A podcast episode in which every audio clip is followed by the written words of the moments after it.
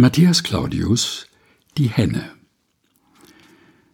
Es war mal eine Henne fein, die legte fleißig Eier und pflegte dann ganz ungemein, wenn sie ein Ei gelegt, zu schreien, als wäre im Hause Feuer.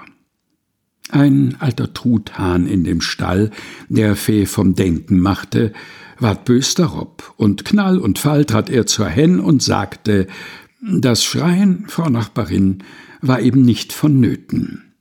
Und weil es doch zum Ei nichts tut, so legt das Ei und damit gut. Hört, seid darum gebeten. Ihr wisset nicht, wie's durch den Kopf mir geht. Hm? sprach die Nachbarin und tät mit einem Fuß vortreten. Ihr wisst wohl schön, was heuer die Mode mit sich bringt, ihr ungezognes Vieh. Erst leg ich meine Eier, dann rezensier ich sie. Matthias Claudius Die Henne Gelesen von Helga Heinold